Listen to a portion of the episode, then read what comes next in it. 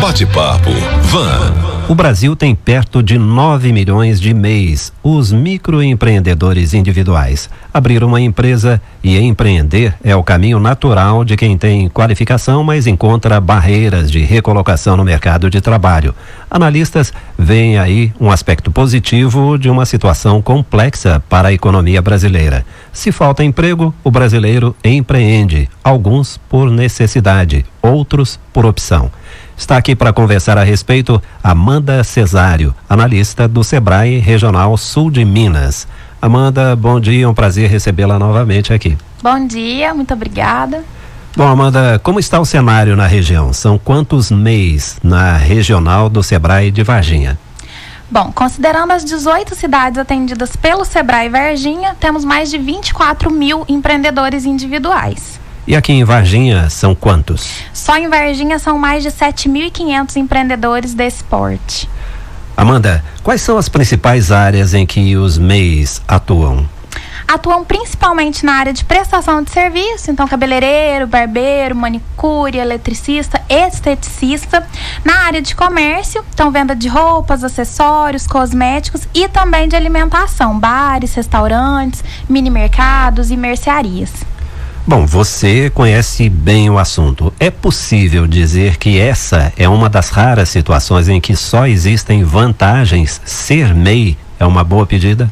Com certeza. Sendo MEI, o empresário ele tem acesso a diversos benefícios, como por exemplo, acesso aos benefícios previdenciários, aposentadoria por idade, auxílio doença, salário maternidade pode negociar com grandes empresas, né, vender e prestar serviços para grandes empresas, emitir nota fiscal, participar de licitação e tudo isso com um valor muito baixo de imposto, um valor fixo e a contribuição do INSS, também valor fixo. E como o interessado faz para se tornar MEI? Para se tornar MEI, é preciso respeitar algumas regrinhas básicas. Então, a primeira delas é exercer uma atividade que seja permitida nessa modalidade não ser titular ou sócio de outra empresa, ter no máximo um funcionário e faturamento máximo de 81 mil por ano. A abertura da empresa é gratuita pelo portal do empreendedor.gov.br e o Sebrae também realiza a abertura da empresa e todos os outros serviços por MEI de forma gratuita. Eu queria saber se continua uma condição que havia lá no começo quando o MEI foi implantado é, a primeira providência tomada pelo contador era gratuita. Isso continua existindo? Então, é, alguns contadores, eles, come, eles oferecem o serviço de formalização e primeira declaração gratuita, mas não é mais uma obrigatoriedade. Ah, então, não, se o contador que você procurar não realizar esse serviço de forma gratuita, pode estar entrando em contato com o SEBRAE melhor caminho é o Sebrae. Com né? certeza. Quais são as obrigações do MEI? As obrigações, as principais obrigações do MEI são pagar a DAS em dia. A DAS é a guia do imposto e também da contribuição do INSS e declarar anualmente o faturamento da empresa. E aí, falando da DAS, ela tem o reajuste anual, porque ela é composta de 5% do salário mínimo como contribuição do INSS, mais um valor fixo de imposto. E aí, como o salário mínimo aumenta todo ano, essa guia também tem reajuste anual. E esse ano o salário mínimo foi reajustado duas vezes, primeiro para R$ 1.039 e depois para R$ 1.045, que é o salário vigente desde 1 de fevereiro. E esse novo reajuste ele começa a valer então a partir da DAS que vence no dia 20 de março. Quem imprimiu todas as guias do MEI no mês de janeiro, a gente aconselha que procure o Sebrae para verificar se há necessidade de atualização em função desse novo reajuste do salário mínimo. Interessante, nós estávamos conversando um pouquinho antes de entrar no ar sobre o limite de faturamento do MEI. Isso. E aí surgiu até um papo interessante, né? Porque tem o limite mensal, tem o limite anual, como é que funciona isso? O que vale é o limite anual, que é de 81 mil por ano. Para não ultrapassar o valor de 81 mil por ano, o aconselhável é que a empresa fature até 6.750 por mês. Mas não tem problema nenhum a empresa ultrapassar o faturamento dentro do mês e vender ou prestar serviços em 10 mil reais, por exemplo. Desde que em algum outro mês do ano ele fature um valor menor para compensar essa diferença. E aí nós ilustrávamos a conversa agora há pouco com um caso fictício, né? A pessoa Sim. não emitiu nota nenhuma durante os primeiros 11 meses do ano. Aí em dezembro ela emite uma nota de 81 mil reais. Tá valendo? Problema nenhum, tá valendo. Muito bem. Bom, muitos se confundem na contabilidade, misturam despesas pessoais com as despesas do negócio e acham que faturamento é salário. Vocês percebem isso na prática, Amanda? Percebemos com frequência. É válido tocar nesse assunto porque o faturamento, ele é tudo que a empresa recebe, né, pela prestação do serviço ou pela venda dos produtos. E quem recebe é a empresa. Então, o faturamento é o dinheiro que entra para pagar o salário do empresário, mas também e principalmente para pagar todas as despesas do negócio, como o aluguel, a compra de mercadoria.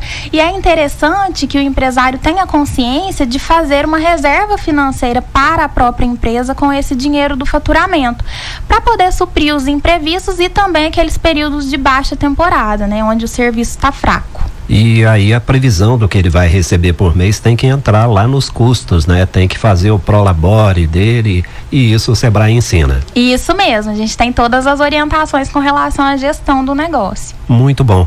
Bom, é, você já falou agora há pouco sobre é, deveres, né? Mas quais são os direitos do MEI?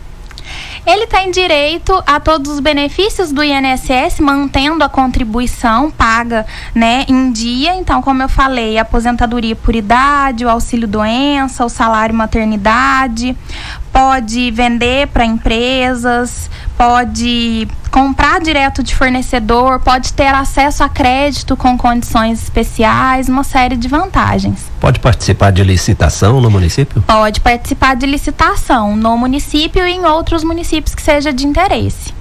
Muito interessante.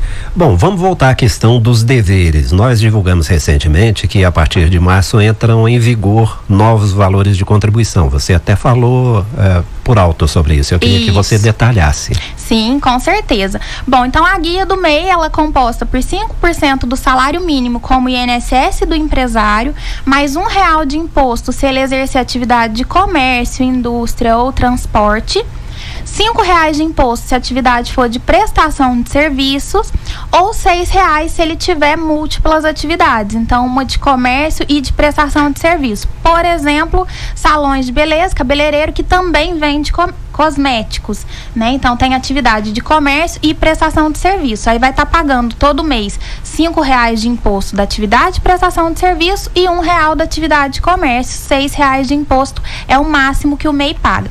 E 5% do salário mínimo como o INSS. Então, como todo ano o salário mínimo é reajustado, esse percentual também é reajustado.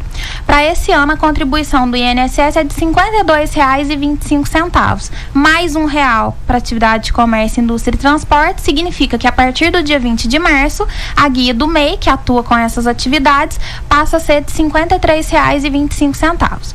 Para o prestador de serviço, 5% do salário mínimo mais R$ reais, que dá R$ 57,25. E para aqueles que têm atividade de comércio e também prestação de serviço, é 5% do salário mínimo mais R$ reais de imposto, que dá R$ 58,25 por mês. Ufa, muita informação, hein? Bom, quem não conseguiu acompanhar, apesar de você ter sido bem didática, né? Nós vamos colocar essa informação em texto nos nossos perfis no Facebook e Twitter. E também é bom a gente lembrar, esse conteúdo vai para podcast e fica disponível nas principais plataformas. Ronaldo. Muito bem. Amanda, vamos fazer uma pergunta para você aqui que chegou pelo WhatsApp. Há alguns meses, eh, como a gente estava explicando aqui, tem alguns meses que não fatura, enfim e tal, e acaba desequilibrando o caixa aí justamente por conta daquela confusão que ele faz. Quem está atrasado, como é que deve fazer em relação à, à atualização e tal? A pessoa tem que entregar a declaração mesmo assim, né? E depois acerta as contas? Ótima pergunta. Eu aproveito a oportunidade para deixar aqui um lembrete, né, para aqueles que já são mês e abriram empresa em 2019 ou em anos anteriores. O prazo para entregar a declaração de faturamento, ou seja, para informar para o governo quanto que você recebeu com a sua atividade no ano de 2019, se encerra no dia 31 de maio. E mesmo aqueles empreendedores que não tiveram movimento nenhum com a empresa, devem declarar. A entrega da declaração é gratuita, mesmo que tiver boleto em atraso, mesmo se tiver descontrolado, tem que entregar a declaração e pode procurar o Sebrae. Pois é, e no descontrole é exatamente o momento de procurar ajuda, né? Porque as pessoas olham para a situação e falam: "Poxa, tô devendo, eu não sei como fazer", mas param, não fazem nada precisa tomar iniciativa. Né? Precisa né? ter iniciativa, procurar o Sebrae, a gente orienta com relação à regularização, os caminhos possíveis.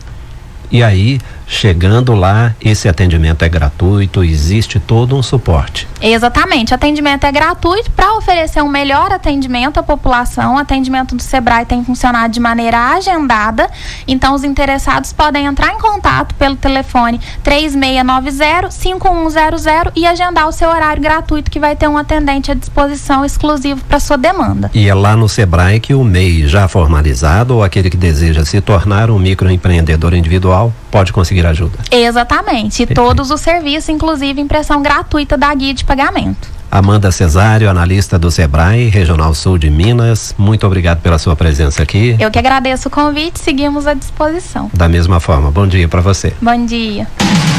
Bate-papo, Van. Jornalismo de vanguarda é aqui.